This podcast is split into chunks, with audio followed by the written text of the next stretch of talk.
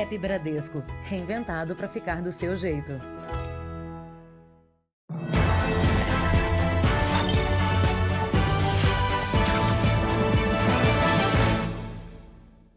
Olá, boa noite. Boa noite. Mesmo com os estádios vazios, as brigas de torcidas continuam a acontecer. Uma delas acabou causando a morte de dois jovens em Mauá, na Grande São Paulo. O Jornal da Record teve acesso às imagens das câmeras de segurança. A câmera do posto de combustível registra o momento em que os palmeirenses pegam pedaços de madeira dentro dos carros. Outro ângulo mostra a aproximação de um grupo de pelo menos 40 santistas. Muitos cobrem o rosto. Testemunhas disseram que um jovem esperava a chegada de mais gente. Ele teria dado o sinal para o início da briga. Os grupos se enfrentam com violência, atacam com barras de ferro, garrafas e pedaços de madeira. Nessas imagens é possível ver quando um homem pega o que parece ser uma arma, mira na direção dos torcedores do Santos e dispara duas vezes. Uma das vítimas cai. Em outro vídeo, é possível ouvir os disparos. As pessoas tentam socorrer as vítimas baleadas. Dois jovens de 21 e 22 anos da organizada Santista morreram. Um deles é Igor Matias Toledo. Segundo a polícia, quem atirou é Jason Folha dos Santos, de 21 anos. O palmeirense tentou fugir neste carro, mas foi preso logo em seguida. Em depoimento, Jason teria confessado o crime. Para a polícia, a briga não foi por acaso. Torcedores do Santos combinaram pelas redes sociais, logo após o jogo, de seguir para o posto de combustível, onde palmeirenses comemoravam a vitória. Outras duas pessoas foram detidas, mas liberadas. Eles disseram que, como eles estavam em, em, em minoria, em, em, menor número lá no, no confronto, é, para a defesa deles, deles próprios, resolveram aí a, a, a sacar a arma de fogo aí para para tentar se defender e desvencilhar aí da, das agressões aí por parte da outra torcida.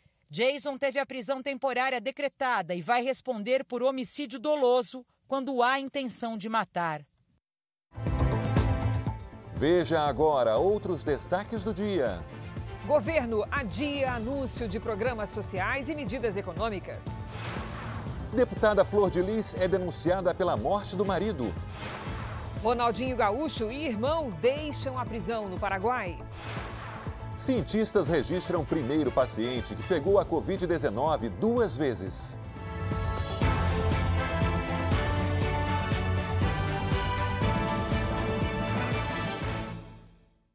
Oferecimento Bradesco. Crédito com até seis anos para pagar.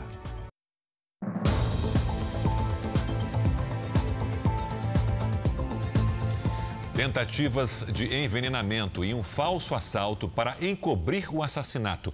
Para a polícia, a deputada Flor de Lis planejou, com a ajuda dos filhos, a morte do marido. Ela foi denunciada pelo Ministério Público do Rio de Janeiro. A operação conjunta da Polícia Civil com o Ministério Público começou no início da manhã. Os alvos eram familiares da deputada federal Flor de Lis. Na casa da família, em Niterói, na região metropolitana do Rio, foram presos quatro filhos dela, entre eles Carlos Ubiraci Silva. Um quinto filho de Flor de Lis foi preso em uma casa, em outro bairro de Niterói. E uma neta dela, que estava no apartamento funcional da deputada em Brasília, teve o mesmo destino. Todos foram denunciados pela morte do pastor Anderson do Carmo, com mais de 30 tiros na garagem da residência da família, em junho do ano passado. Para os investigadores, a proximidade da família com a vítima facilitou a execução do crime. Nós temos aí 11 pessoas respondendo criminalmente levando em conta que a família são 55, nós temos 20%, 20 da família envolvida nesse crime. Flor de Lis estava em casa no momento das prisões. Na noite do crime, a parlamentar alegou que a residência da família teria sido invadida durante uma tentativa de assalto. Mas as contradições em depoimentos e acusações internas colocaram em xeque essa versão. De acordo com a denúncia, o plano foi idealizado por Flor de Lis que chegou a envenenar o marido mais de uma vez. Para não levantar suspeitas no homicídio, ela teria recebido o apoio de cinco filhos: Adriano, Simone, Carlos, André e Marzi, e a neta Rayane, além do ex-PM Marco Siqueira e a mulher dele, Andréa. Flávio de Souza e Lucas dos Santos, outros dois filhos da parlamentar, já estão presos desde o ano passado. Lucas é apontado como o comprador da arma usada no crime e Flávio como o autor dos disparos. Flor de Lis vai responder por vários crimes, entre eles homicídio triplamente qualificado, ou seja, por motivo torpe, meio cruel e pela impossibilidade de defesa da vítima. Ela só não teve a prisão preventiva decretada por ter imunidade parlamentar. Segundo a denúncia, o pastor Anderson do Carmo foi morto por uma relação de poder e dinheiro, ao controlar o patrimônio da família. Essa gestão financeira e essa forma rigorosa de solucionar os conflitos intrafamiliares gerou a ira, gerou uma revolta. Eles arquitetaram esse plano tendo em vista essa indignação com a parte da gestão financeira. Os advogados da deputada federal Flor de Lis dizem que vão trabalhar para provar a inocência dela e se comprometem a entregar até amanhã os dois passaportes da parlamentar, conforme a determinação judicial. O presidente nacional do PSD, Gilberto Kassab, informou que serão adotadas medidas para a suspensão imediata da filiação da deputada do partido e que, dependendo do resultado da justiça, ela pode ser até expulsa. A polícia vai instaurar um novo inquérito para investigar a possível participação de mais pessoas no crime e as supostas tentativas de assassinato sofridas pelo pastor anteriormente. Felipe Batista tem as informações ao vivo. Quem são os suspeitos, Felipe? Boa noite. Oi, Sérgio. Boa noite para você, boa noite a todos. Olha, segundo o Ministério Público aqui do Rio, os possíveis envolvidos são um pastor, o motorista da deputada, uma das netas dela e também a empregada que trabalhava na casa. Para os promotores é preciso prosseguir com as investigações porque ainda não há indícios que possam denunciá-los neste momento. Mas a polícia afirmou que vai enviar ainda nesta semana um pedido de suspensão do mandato para a Câmara dos Deputados em Brasília. Mais cedo, o presidente da casa, Rodrigo Maia, disse que é preciso analisar a situação e afirmou que, como o crime não tem relação com o mandato da deputada, ela não tem foro especial. Mas lembrando que para Flor de Lis ser afastada do cargo ou até mesmo presa, é preciso autorização da Câmara. Sérgio Cris. Obrigado, Felipe. No R7.com você fica sabendo quem é quem nesse crime família. Uma criança de um ano e nove meses foi atingida por um tiro dentro do carro da família em Passo Fundo, Rio Grande do Sul. O menino estava com os pais e o irmão. A família se encontrava a pouco mais de uma quadra de casa, para onde voltava quando foi surpreendida pelos disparos. Por telefone, o pai do garotinho contou como tudo aconteceu. Tinha, tinha umas pessoas, sabe? Logo após, assim, andar uns dois metros pra frente, escutei uns disparos de arma de fogo. E daí, eu tô chegando em casa, minha esposa falou, olha, o nosso neném foi atingido. Quando a gente viu, ele estava cheio de sangue.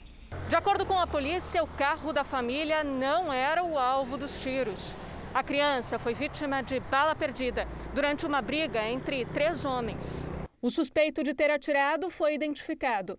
A defesa informou à polícia que ele deve se apresentar amanhã na delegacia. O nosso suspeito é um indivíduo que tem várias passagens criminais, dentro de, dentre elas tráfico de drogas, homicídios, tentativas de homicídio. A polícia agora trabalha para identificar os outros dois suspeitos. Enquanto isso, o menino segue internado em estado grave. A gente está aguardando, a gente está confiante, sabe que vai dar certo. Oito pessoas morreram num grave acidente em Minas Gerais. Os carros em que elas estavam foram atingidos por uma carreta e pegaram fogo. Uma criança de dois anos escapou das chamas. O fogo abriu um clarão na estrada. Testemunhas ficaram em pânico. No carro em chamas, uma menina de dois anos à espera de socorro. Os pais e o avô do bebê morreram na hora, assim como os outros cinco ocupantes, todos da mesma família, que estavam em outro carro envolvido no acidente na BR-262, a 100 quilômetros de Belo Horizonte. Uma carreta teria tombado na pista no sentido Espírito Santo e perdeu parte da carga. Descontrolado, o veículo teria batido de frente com os carros que vinham no sentido contrário. O motorista da carreta e a criança foram socorridos. Ele em estado grave. Ela teve que passar por cirurgia. O resgate do bebê foi feito por dois caminhoneiros que vinham logo atrás.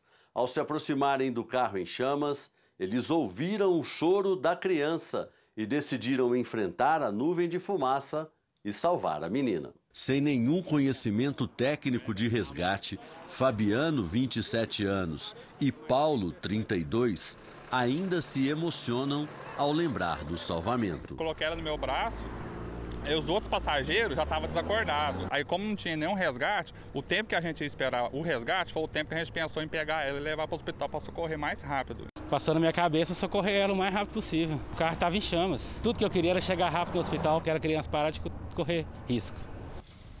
Novos trechos de delação premiada de um doleiro revela que, além da entrega de dólares aos herdeiros do Grupo Globo, o esquema ilegal de câmbio também teria feito entregas de reais aos irmãos Marinho. Os arquivos com todas as operações financeiras foram entregues ao Ministério Público Federal.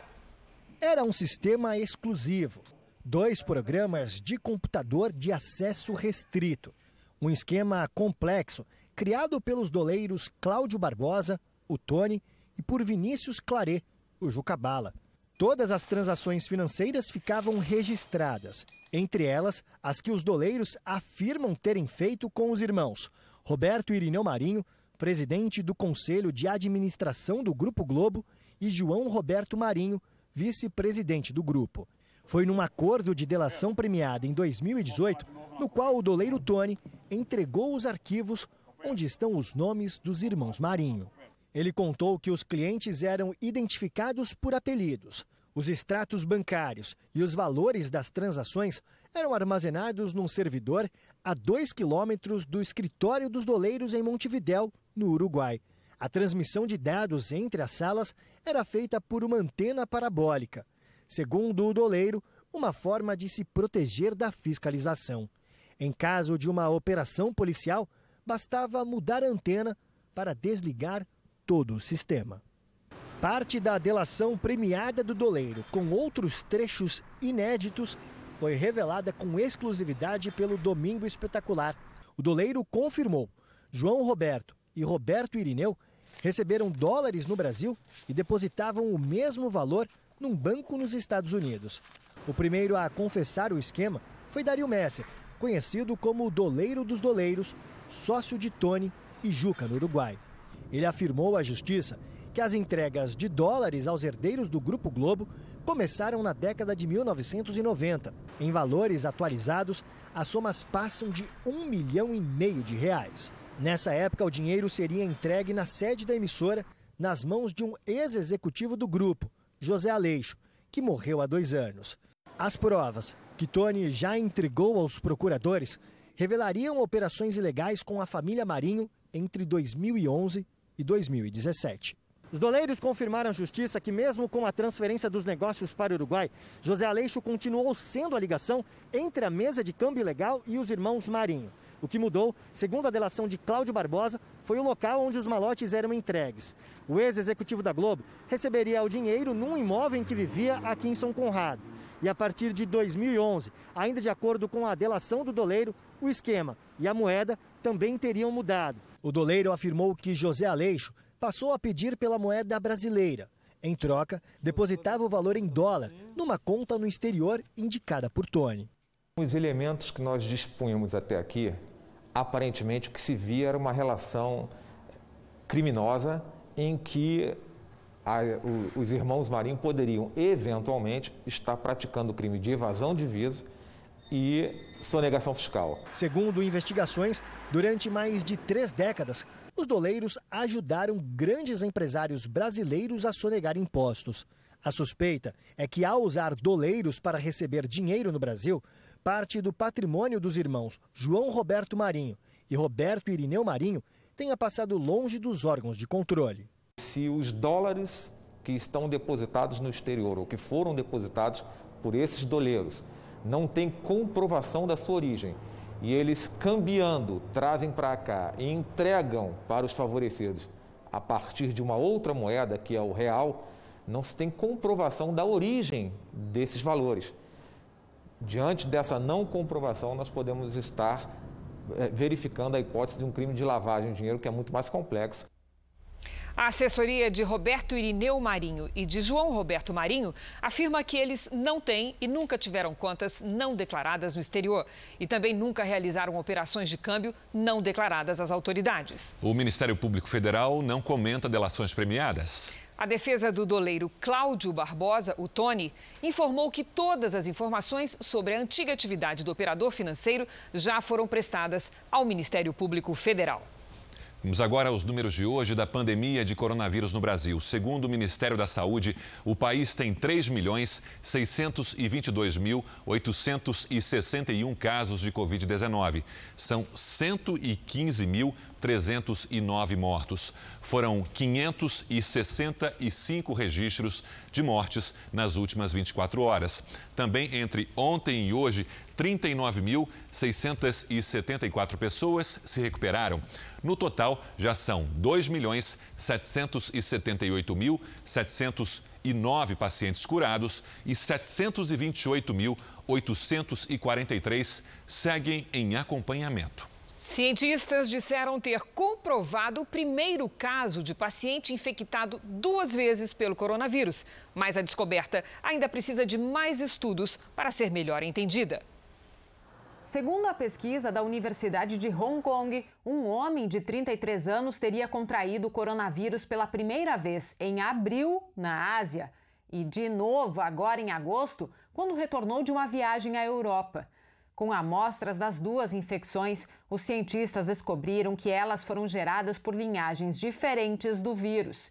Não é possível saber o quanto isso é raro. A gente não sabe ainda qual é a magnitude disso no dia a dia, ou seja, é um caso que foi publicado, qual é o percentual de pessoas que poderiam ter essa reinfecção. A Organização Mundial da Saúde ressaltou que é preciso ter mais estudos, sem conclusões precipitadas. Na segunda vez que contraiu o coronavírus, o homem não apresentou sintomas da doença. Para os pesquisadores, um sinal de que infecções consecutivas podem ser mais leves.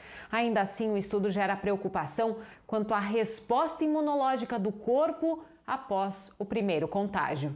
Se a segunda infecção é possível, então é mais provável que uma vacina contra a Covid-19 precise ser reforçada ao longo do tempo. Não é um passaporte imunológico você ter a primeira infecção, você pode sim estar suscetível a uma segunda infecção e também abre a possibilidade, também bastante interessante, das pessoas que já tiveram uma doença potencialmente poderem se beneficiar de uma vacina, já que essa primeira infecção talvez não tenha um caráter de proteção total contra futuras infecções.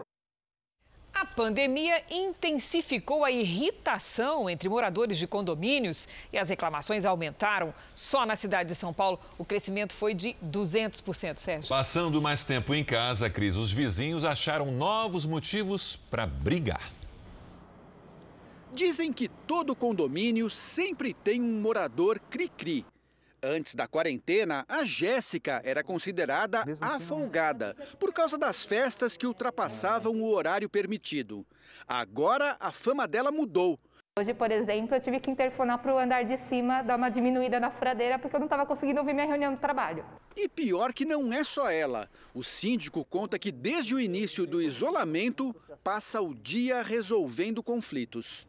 Em vez de mandar uma multa, uma notificação logo para a pessoa, eu converso, tento uma vez, duas, peço para o nosso zelador também conversar, e se não funcionar, aí a gente torna o ato mais oficial. Os números das administradoras de condomínio refletem o aumento da tensão durante a pandemia. Notificações, advertências e multas aumentaram 200%. Os moradores passaram a brigar mais e por motivos que antes nem existiam. O medo de descer para buscar comida na portaria é um dos novos motivos de confusão. As pessoas trocaram a pandemia por uma paranoia. No topo da lista das reclamações estão barulho de criança, música alta, atividade física dentro dos apartamentos, obras fora do horário permitido, discussão sobre a reabertura de áreas comuns e moradores sem máscara. Metade dos problemas acaba sendo resolvido na conversa dentro do próprio prédio. A outra metade vai parar na justiça ou na polícia. Foi o que aconteceu neste fim de semana no Distrito Federal. Dois moradores começaram a brigar porque não queriam dividir o elevador. Este especialista em direito imobiliário diz que o excesso de confusão pode até desvalorizar os imóveis. Muitas pessoas, antes de adquirir uma unidade, eh, querem saber o clima daquele condomínio. Eu acho que isso vai cada vez ser eh, mais forte. A gente às vezes vê apartamentos eh, supervalorizados e outros nem tanto, em função dos problemas de convívio de determinada comunidade. Nas redes sociais do Jornal da Record, você confere cinco passos para ter uma boa convivência em condomínio. Acesse lá. Nos Estados Unidos, a Guarda Nacional foi enviada a uma cidade do estado de Wisconsin depois que protestos violentos tomaram as ruas. Um toque de recolher foi decretado. Os atos acontecem após policiais atirarem contra um homem negro identificado como Jacob Blake e internado em estado grave. O vídeo publicado nas redes sociais pelo advogado de Jacob Blake mostra o momento em que ele tenta entrar num carro e é segurado por um dos policiais. Sete tiros são disparados. Não está claro quem efetuou os disparos. Blake tinha parado o carro para tentar apartar uma briga doméstica. A polícia chegou ao local exatamente para atender a esse chamado. Ao ser abordado, ele tentou voltar para o carro onde estavam os três filhos, que acabaram assistindo toda a cena. Os agentes foram afastados enquanto o caso é investigado. Blake está internado em estado grave. Ainda não há informações sobre quantos tiros o atingiram. A ação policial na tarde de ontem gerou protestos até esta madrugada. Os manifestantes queimaram lixeiras e caminhões de lixo e depredaram lojas e prédios públicos. Veículos de uma concessionária também foram incendiados. O hospital alemão que trata o opositor russo Alexei Navalny afirmou que ele foi envenenado. Em entrevista coletiva, os médicos disseram ter encontrado indícios de envenenamento nos exames feitos em Navalny, político crítico do presidente Vladimir Putin. Eles também afirmaram que, neste momento, o desfecho da doença é incerto. Navalny foi transferido da Rússia para a Alemanha na semana passada. No hospital, ele está sob proteção da polícia. Veja daqui a pouco o dia de contar os prejuízos causados pelo desabamento de uma caixa d'água na Grande São Paulo. E ainda, Ronaldinho Gaúcho e o irmão são liberados no Paraguai e já podem voltar ao Brasil.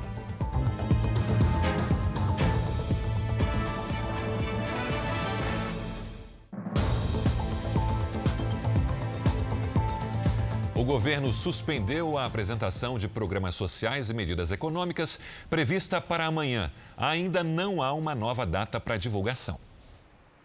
A decisão de adiar o anúncio do Renda Brasil foi tomada depois de reuniões do presidente Jair Bolsonaro com os ministros Paulo Guedes da Economia e Braga Neto da Casa Civil. Os atos não ficaram prontos e o programa, que pode substituir o Bolsa Família e também o auxílio emergencial, será anunciado depois. Também havia previsão do governo de lançar nesta terça-feira outras medidas econômicas para o período pós-pandemia como ações para estimular a contratação de trabalhadores, algo parecido com o que foi feito no Carteira Verde Amarela, um programa que previa menos direitos trabalhistas para os jovens conseguirem uma vaga no mercado de trabalho. A medida provisória perdeu a validade porque não foi aprovada pelo Congresso, mas o governo pensa em algo semelhante. Dentro do chamado Pro Brasil, há ainda a expectativa de escolha de obras de infraestrutura e o destravamento de marcos regulatórios como o do gás. O evento que seria realizado amanhã era tratado internamente no governo como um grande anúncio. Todos os projetos seguem sendo preparados e uma nova data é avaliada. Nessa terça-feira foi mantida apenas a divulgação de mudanças no programa Minha Casa Minha Vida, que vai passar a se chamar Casa Verde Amarela e vai focar as ações também em reformas.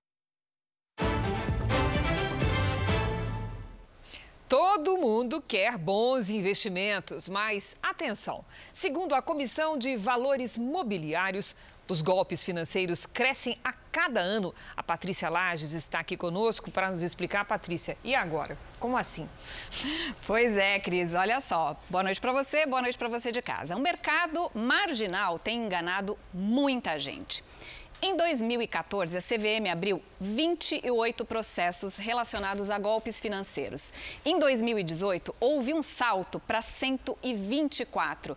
E no ano passado, nós tivemos um recorde de 371 denúncias. E até julho deste ano já foram registrados 213 casos. É um sinal de que pode haver um novo recorde agora em 2020. E tem também as famosas pirâmides financeiras. Como é que a gente identifica e não cai nesse golpe? Pois é, tem algumas características aí. Geralmente, o retorno oferecido é muito acima dos investimentos tradicionais.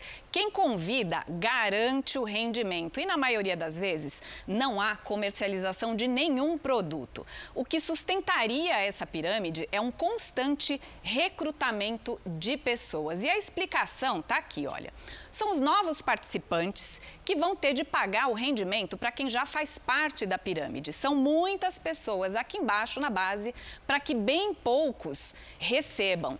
E ao ver que alguns recebem, estas pessoas aqui se animam e esquecem que cedo ou tarde esse esquema pode quebrar. E tem ainda a mandala da prosperidade, que reúne símbolos como fogo, água. Como é que funciona? Pois é, Cris, olha, é tudo a mesma coisa. Essa mandala aí da prosperidade, né, ela é apresentada como uma ajuda entre mulheres. Só que é muita gente na borda contribuindo para os poucos que chegam lá no centro. Essas figuras e toda a história criada em torno da mandala servem apenas para distrair. Então, desconfie das promessas de dinheiro rápido e fácil. Cristina. Obrigada, Patrícia. Obrigada. Uma baleia semialbina foi avistada no litoral de Santa Catarina. O animal é um dos primeiros da espécie a aparecer na costa catarinense este ano. Ela foi vista nadando calmamente em frente à praia de Itapirubá, em Imbituba, no sul de Santa Catarina. A baleia franca semialbina é considerada rara elas nascem brancas e ganham uma coloração acinzentada com o passar do tempo. Isso é uma característica genética, é uma espécie de mutação que faz com que algumas baleias francas nasçam dessa forma. E além de ser uma característica rara, né, um aspecto interessante é que praticamente todas as baleias que nascem assim, elas são macho. No ano passado, um filhote albino foi visto por aqui.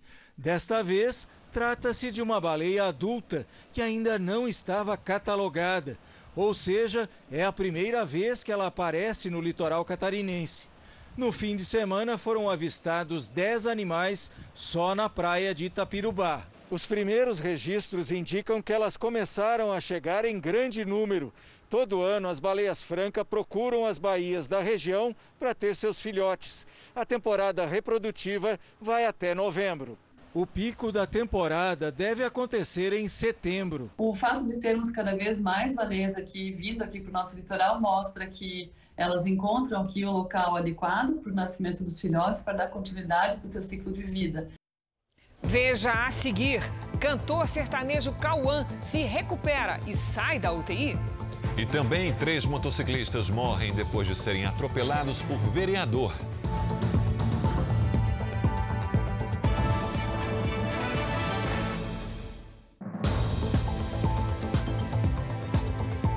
Presidente Jair Bolsonaro disse hoje que continua confiando na cloroquina como tratamento contra a Covid-19. E que vidas poderiam ter sido salvas com o seu uso.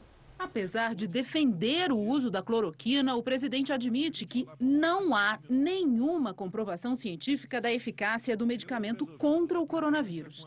Mesmo assim, ele continua defendendo o uso da substância no tratamento da Covid-19. E eu sempre via do Mandetta, né? Não tem comprovação científica. Ora as bolas. Eu sei que não tem. Eu acredito em mais de 10 ministros. Aqui tem um aqui. Mais 10 ministros pegaram a, a, a, Covid, né? E, foram, e se trataram, logicamente, com receita médica, com hidroxicloroquina. e nenhum foi hospitalizado, nenhum foi internado. Então é sinal, a observação é que está dando certo. Jair Bolsonaro participou no Palácio do Planalto da cerimônia Encontro Brasil Vencendo a Covid-19, com médicos que defendem o uso da cloroquina. Então vocês salvaram, sim, no meu entendimento, muitas, milhares e milhares de vidas pelo Brasil. E se a hidroxicloroquina não tivesse sido politizada, muitas mais vidas poderiam ter sido salvas dessas 115 mil que o Brasil chegou é, nesse momento. O presidente se lembrou de quando teve a doença e de quando disse, em março, que por ter histórico de atleta, teria no máximo uma gripezinha. Para ele, a frase foi usada com ironia pela imprensa e se dirigiu aos jornalistas. Quando pega num bundão de vocês, a chance de sobreviver é bem menor. Só sabe fazer maldade, usar caneta com maldade em grande parte. Neste domingo, durante um passeio aqui por Brasília, um repórter do jornal O Globo questionou o presidente sobre os depósitos que teriam sido feitos por Fabrício Queiroz e a esposa dele, Márcia Aguiar, na conta da primeira-dama Michele. Bolsonaro ficou irritado com a pergunta.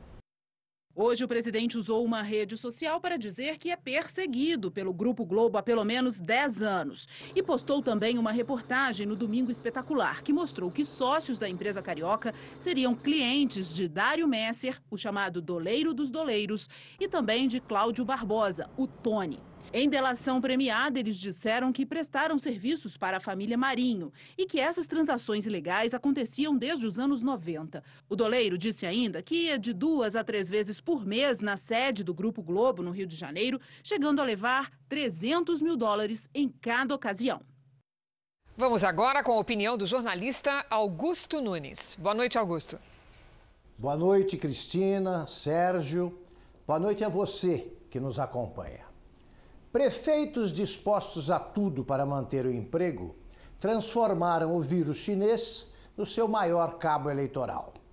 Já estão na mira da Polícia Federal os que desviaram verbas destinadas ao combate à pandemia. Depois do Covidão, agora está na praça o golpe da quarentena.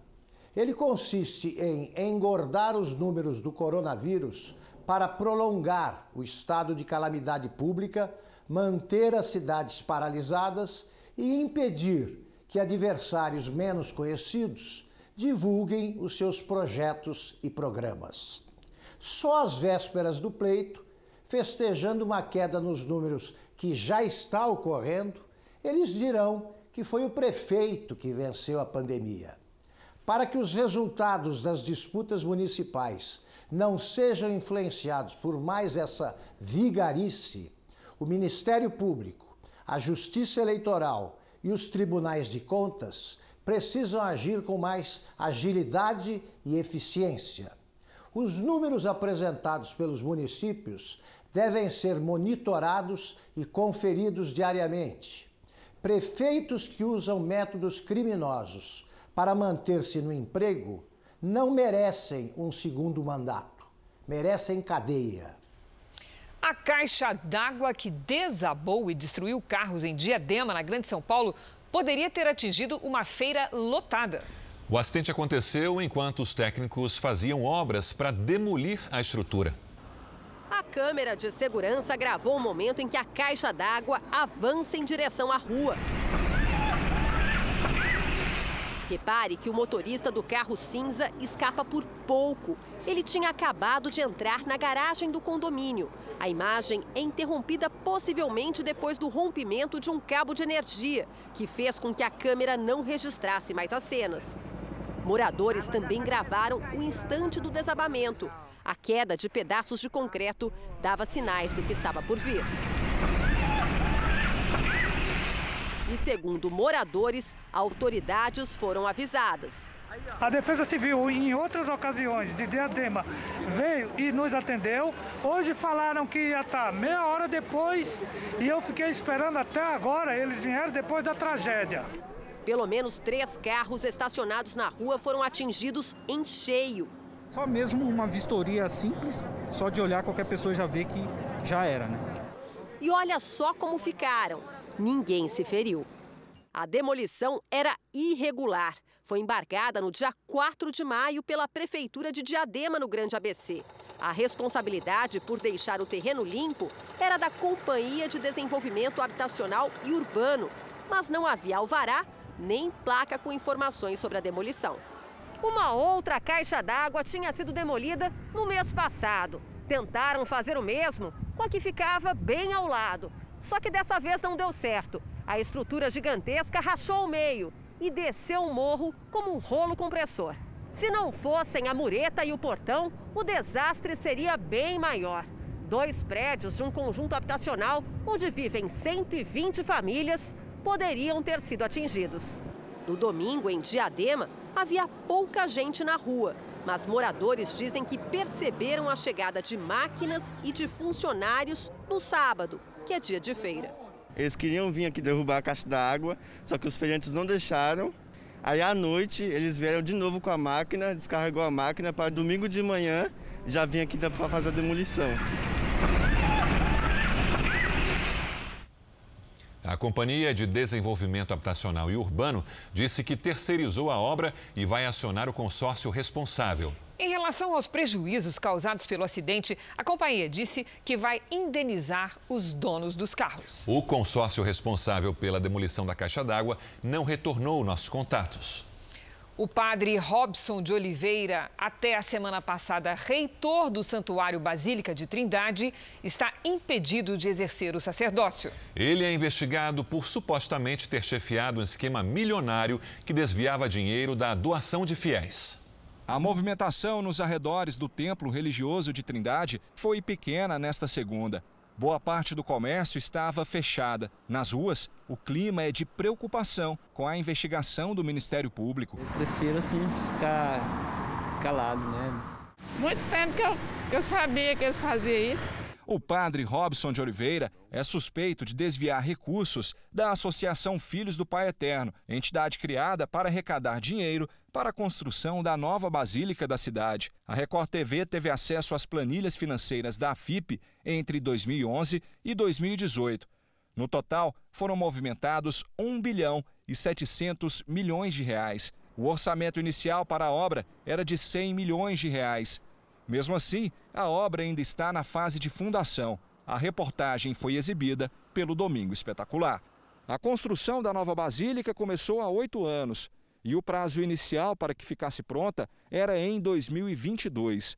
Segundo a FIP, supostos problemas estruturais atrasaram a inauguração para 2026, quatro anos além do previsto, com um custo 13 vezes maior que o planejado inicialmente. Segundo os promotores, o dinheiro de doação, que deveria ter sido usado na obra, foi parcialmente desviado para a compra de mais de mil imóveis, entre fazendas, um hotel e uma casa na Bahia, no valor de 2 milhões de reais.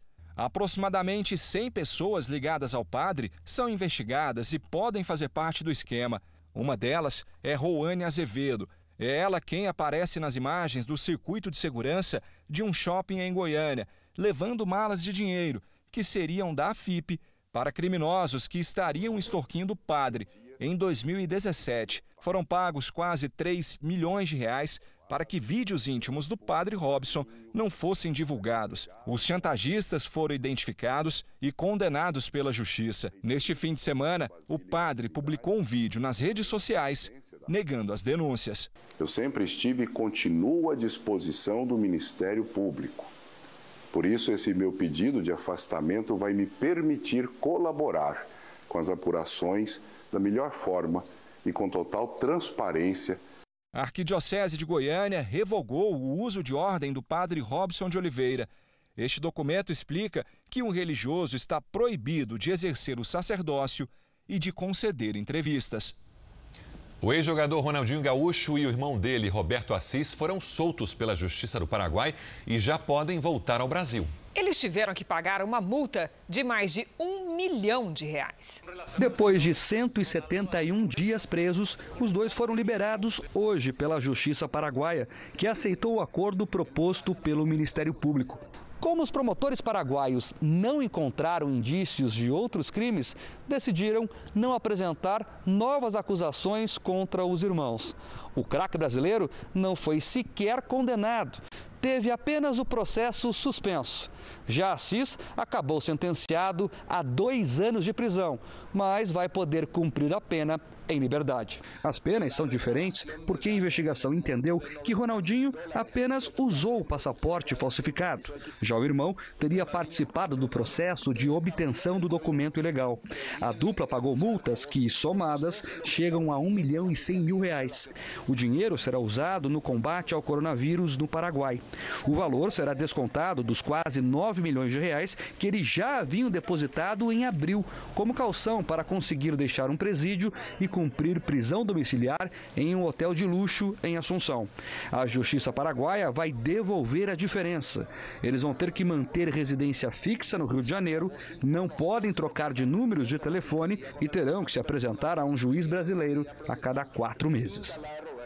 Segundo o advogado deles, Ronaldinho e o irmão voltarão ao Brasil amanhã de manhã em voo fretado. Eles ainda não definiram se vão a Porto Alegre visitar a mãe ou para o Rio de Janeiro, onde moram. Em Pernambuco, um vereador atropelou um grupo de motociclistas e matou três pessoas. O acidente aconteceu em uma rodovia perto do município de Água Preta, a 120 quilômetros do Recife. Um dos integrantes do grupo parou no acostamento para registrar a passagem do comboio e flagrou o momento de uma das colisões. O vídeo segue e mostra que o carro já havia batido em outras motos. E o desespero das pessoas durante o socorro às vítimas. Segundo testemunhas, o veículo estava em alta velocidade e teria entrado na contramão. Pelo menos seis pessoas ficaram feridas. O motorista da caminhonete foi identificado como Pedro Marconi, vereador da cidade de Brejo da Madre de Deus, no Agreste Pernambucano. Segundo a polícia, o teste do bafômetro apontou que ele não dirigia embriagado. Ele foi autuado por homicídio culposo e lesão corporal e deve responder ao processo em liberdade. O vereador informou por meio do advogado que vai falar sobre o assunto apenas nesta terça-feira. O cantor Cauã, da dupla Kleber e Cauã, deixou hoje a UTI. Vamos até Goiânia conversar com a repórter Revana Oliveira. Boa noite, Revana. Como é o estado do cantor?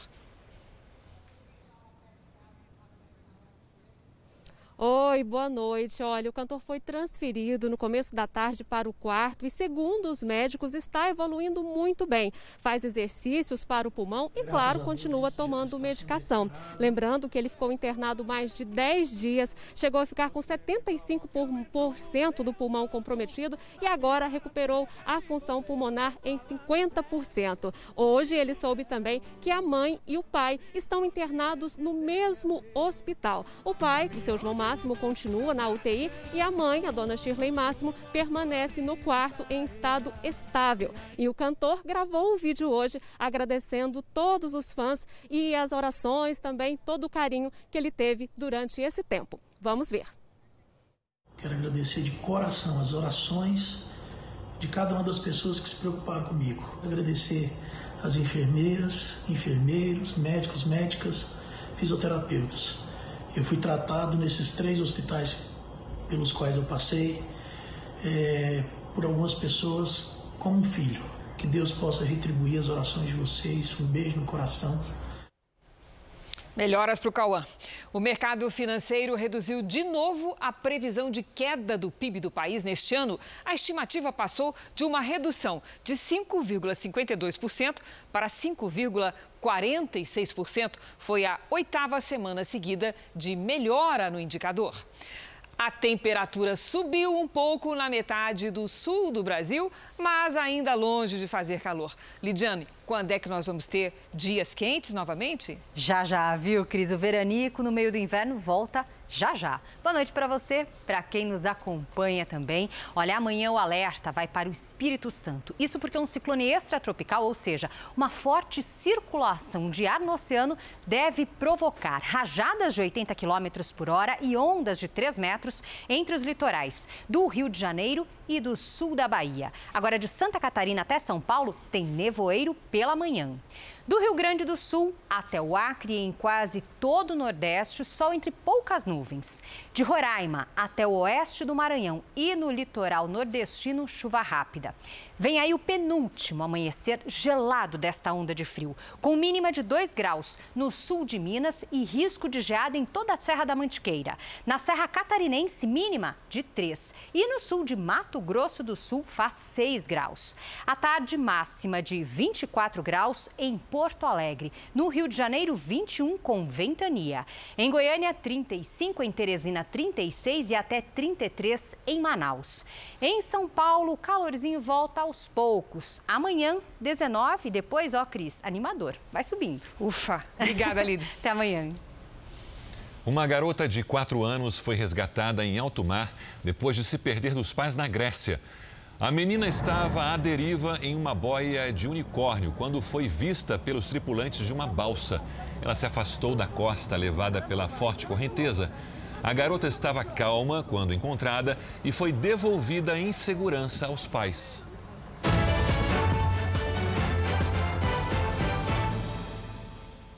Convenção do Partido Republicano começou hoje e já fez a nomeação oficial de Donald Trump como candidato à reeleição. Vamos ao vivo falar com a correspondente Evelyn Bastos, que tem as informações. Olá, Evelyn.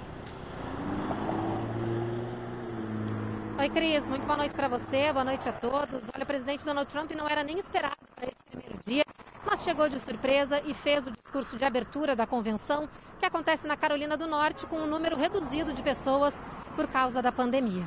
Trump criticou seus oponentes do Partido Democrata, dizendo que eles estão usando a Covid-19 para roubar as eleições ao incentivar a votação por correio. Para o presidente, isso pode resultar em fraude. Mesmo assim, ele disse estar confiante. Também hoje, Mike Pence foi oficializado vice de Trump. O presidente já retornou para a capital Washington, mas disse que pretende comparecer à convenção todos os dias. Eu volto com vocês, Cris, Sérgio. Obrigada, Evelyn.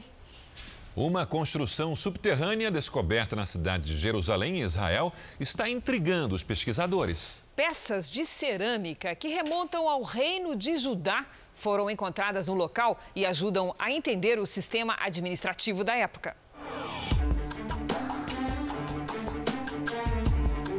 As escavações estão a cerca de 3 quilômetros da Cidade Velha.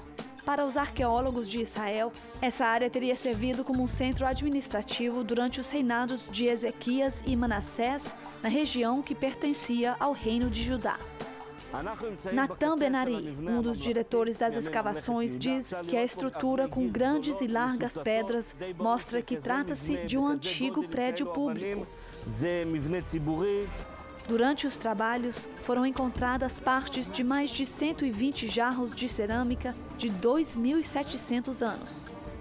O outro diretor das escavações, Neria Sapir, explica que em algumas peças havia carimbos em hebraico com os dizeres pertence ao rei. Os pesquisadores afirmam que esta é uma das maiores e mais importantes coleções de impressões de selos já descobertas em Israel.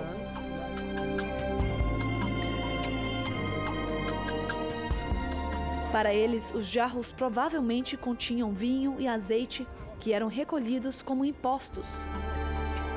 Um conjunto de fatores levou à conclusão de que o local era um centro de arrecadação de impostos, entre eles a quantidade e o tipo de selos, a extensão do complexo e a localização próxima à antiga Jerusalém, que era a capital do reino de Judá. Além dos jarros, várias estatuetas foram encontradas no local.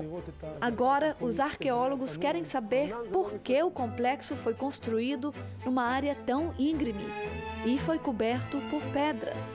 E esperam encontrar outro depósito na região para ajudar a solucionar o mistério.